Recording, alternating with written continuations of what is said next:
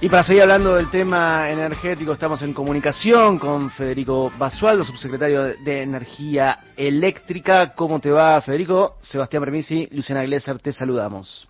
Hola, Luciana, Sebastián, buen día. Buen día. Bueno, se vienen las audiencias públicas para redefinir tarifas de transición en el sector eléctrico y mm, ahora Edesur y Edenor están pidiendo aumentos que en algunos tramos pueden llegar al 150%. Me gustaría que nos expliques un poco esa situación.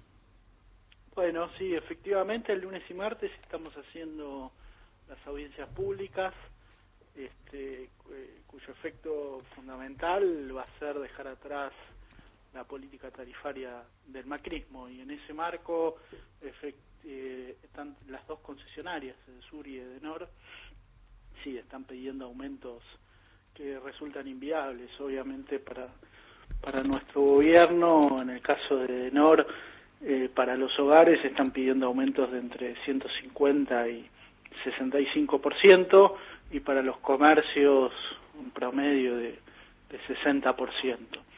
Este, y en el caso de Sur, si vemos la factura promedio, están pidiendo un aumento del 80%.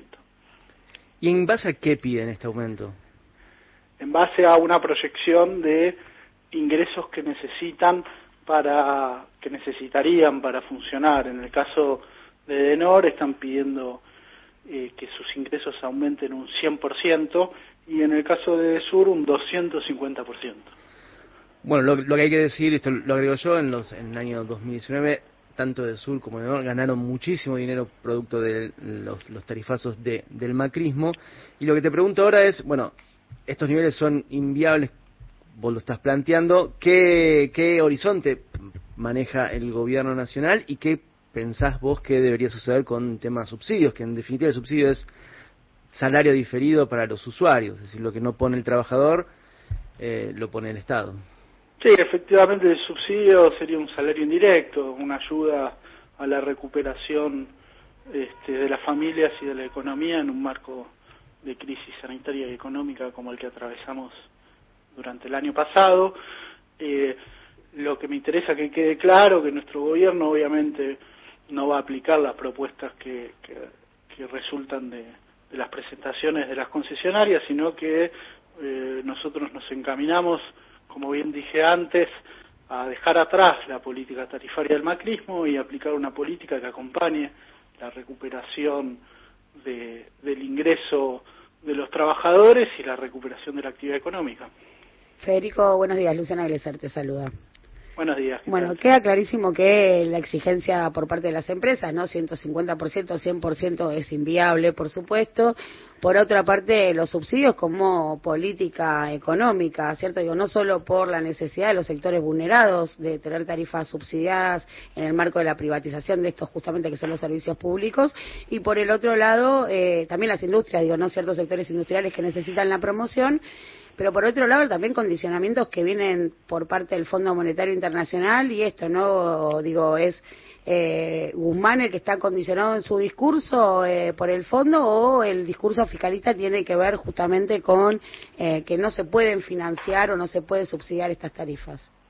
No, ciertamente hay una situación compleja en términos de equilibrios respecto a las a las pautas presupuestarias eh, propuestas eh, por economía y eh, las necesidades de, de, la actividad y de los hogares para, para recuperar su, su bienestar. Eh, nuestro gobierno obviamente va a continuar con los principios sociales y económicos que, que venimos aplicando desde que asumimos y, y en ese sentido nuestra principal pauta vinculada a los servicios públicos tiene que ver con con diseñar un, una proyección tarifaria que, que permita esta recuperación y eh, que vos hablabas de, la economía y, y, el bienestar de, de las familias. Estamos hablando con Federico Basualdo, subsecretario de Energía Eléctrica y bueno, la verdad es que debería llevarlo a un terreno concreto, digo, el aumento, ¿no? ¿En cuánto puede estar el rango que puede convalidar el presupuesto, aceptar el fondo y ser viable para el, para el consumo, para el mercado interno? ¿En cuánto oscila eso? ¿9, 15, 20? La política tarifaria no, está en discusión con el fondo, es una nuestro gobierno es un gobierno autónomo respecto al programa económico que estamos aplicando y en ese sentido, eh, si bien el aumento puede ser 7 o 9%, eh, el, el gobernador de la provincia de Buenos Aires ayer anunció un aumento del 7, lo cual parece bastante razonable.